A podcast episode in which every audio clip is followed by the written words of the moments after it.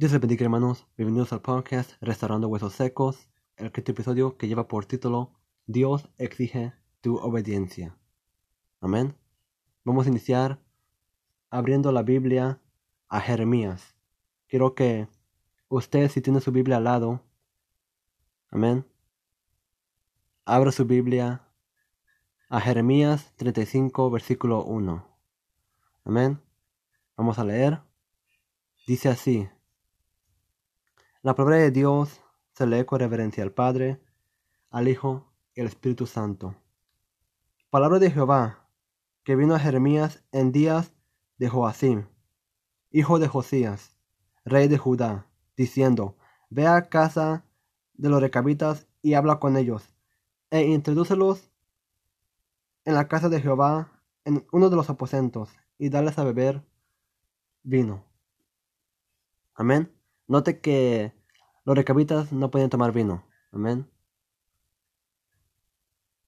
Es por esta orden que puso Jonadab, su antepasado. Amén. Note que Jonadab puso esta orden hace más de 200 años antes de que Jehová le dijera a Jeremías que fuera a probar la obediencia de los recabitas. Amén. Vamos a, saltar al versículo 5. Amén. Entonces, si me acompaña al versículo 5, dice así: Y puse delante de los hijos de la familia de los recabitas tazas y copas llenas de vino, y les dije: Bebed vino. Mas ellos dijeron: No beberemos vino, porque Jonadab, hijo de Recab nuestro padre, nos ordenó diciendo: No beberéis jamás vino vosotros ni vuestros hijos.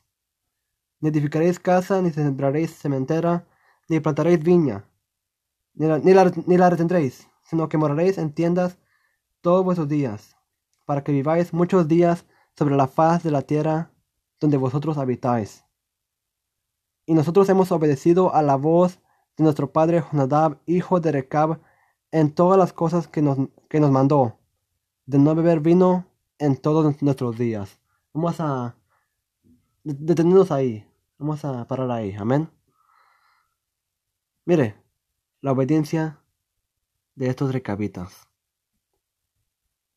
Amén. Esta orden que se puede decir que parece una orden simple, ¿verdad? Que a lo mejor se puede corromper y nadie se da cuenta. No, pero no. Los recabitas decidieron obedecer la voz de su Padre. Amén. Y mira la recompensa que obtenieron estos recabitas por obedecer. Quiero que vaya conmigo al versículo 19. El mismo, el mismo capítulo, versículo 19. Dice así. Por tanto, así ha dicho Jehová de los ejércitos, Dios de Israel, no faltará de Jonadab, hijo de Recab, un varón que esté en mi presencia todos los días. Mire, qué promesa. Amén.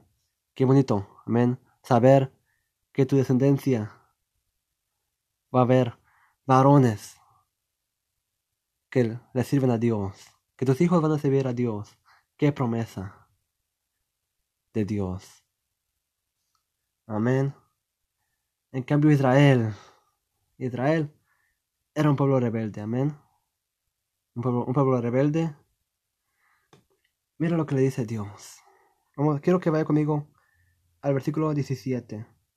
Por tanto, así ha dicho Jehová de los ejércitos, Dios de Israel, he aquí traeré yo sobre Judá y sobre todos los moradores de Jerusalén todo el mal que contra ellos he hablado, porque les hablé y no oyeron, los llamé y no han respondido.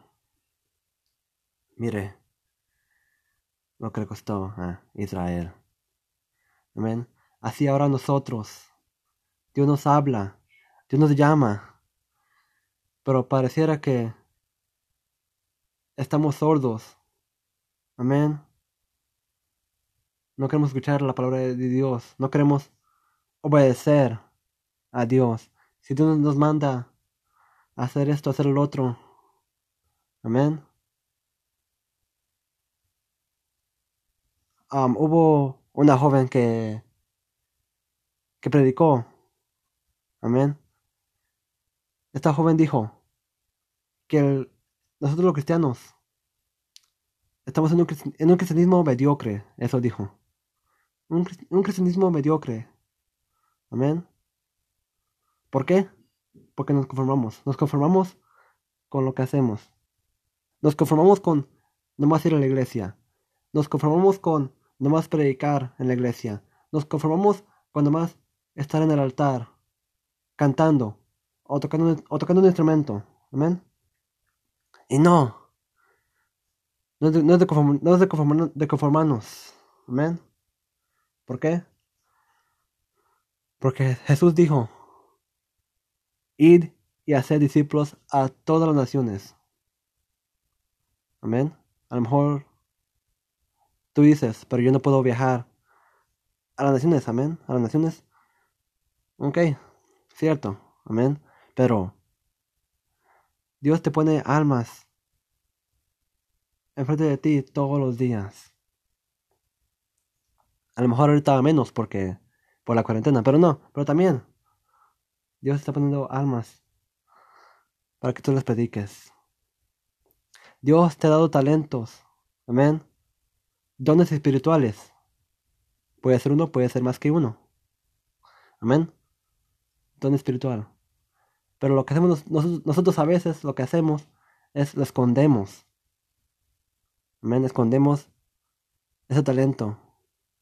Como la parábola de los talentos. A uno se le dio cinco, a uno se le dio dos, y a uno se le dio nomás un talento. Amén. Dice que a, que se le fue dado cinco, fue y negoció, y se ganó otros cinco. A que, le, a que le fue dado dos, fue y negoció, y se ganó otros dos. Amén. Pero a que tenía uno,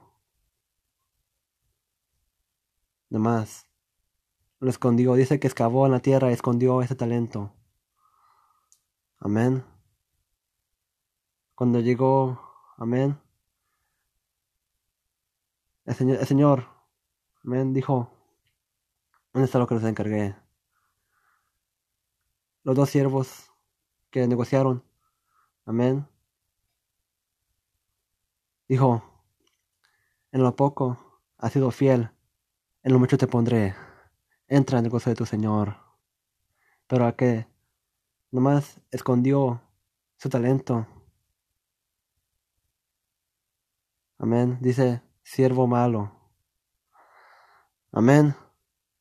Entonces, no escondas tu, tu talento. Hay que obedecer a Dios. La obediencia es clave. Porque la desobediencia te cuesta. Mire a Saúl. Desobedeció a Dios y dice que fue desechado. Amén. Saúl. Amén. Samuel vino y dijo que acabaron, los de Amalek. Amén. Pero Saúl perdonó la vida del rey. Amén. Saúl perdonó la vida del rey y dejó vivir unas ovejas y unas vacas, que era para sacrificio, dijo Saúl. Es más importante la obediencia. Amén. Acán. Amén. Dijo Jehová que cuando tomaron a Jericó, que no tomaran nada de lo que está en la tierra de Jericó. Pero Acán, dice, dice la Biblia que vio un mato babilónico. Amén. 200 ciclos, de, 200 ciclos de plata y un lingote de oro. Mire, eso le costó la vida a Acán.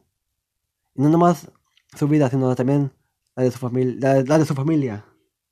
Amén. Todo lo que, todo lo que tenía fue quemado lo que le costó a Acán la vida por su desobediencia. Israel era desobediente porque se iba tras los Baales. Se iba tras los dioses paganos. Los dioses falsos. Amén. Ahora sí, hoy en día. La idolatría. La idolatría no nomás significa adorar a otros dioses. No.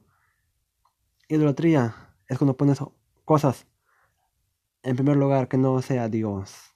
Si tú pones a tu hijo o tu hija, esposo o esposa, padre o madre, antes que a Dios, déjame decirte que estás mal. Porque Dios siempre tiene que ser el primer lugar. Amén.